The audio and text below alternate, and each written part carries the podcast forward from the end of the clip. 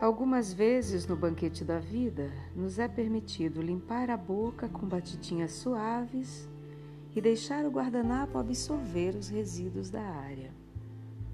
Em outros momentos, precisamos enfiar o dedo na garganta e vomitar até a bilis para não morrermos. Não cabe a ninguém oferecer guardanapo de linho quando que alguém precisa de um pouco de espaço para vomitar em paz. De repente, uma luz acende ilumina o que deveria ter ficado escondido para sempre. A luz escancara nossa patética fragilidade, ilumina e revela a impotência e a miséria humana sem filtro ou lente colorida. E no instante seguinte, a luz se apaga e a penumbra disfarça os contornos da nossa insignificância. De que adianta apagar a luz?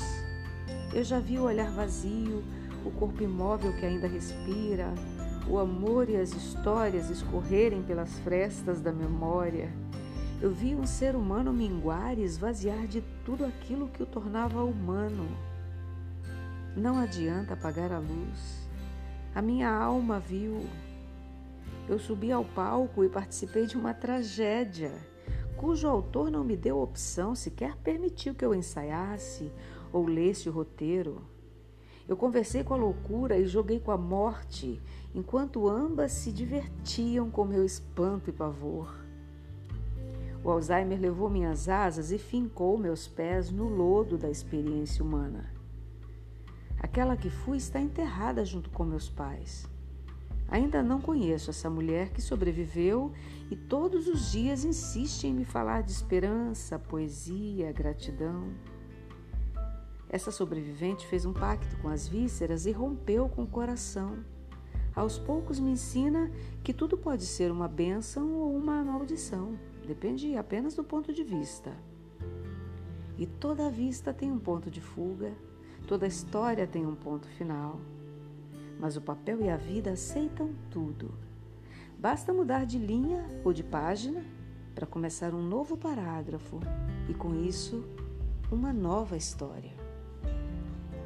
A nova história será escrita com a velha caneta, terá o traço do mesmo autor da história antiga, como um prédio construído com os escombros do anterior que desabou por não ter estrutura para aguentar tanta carga?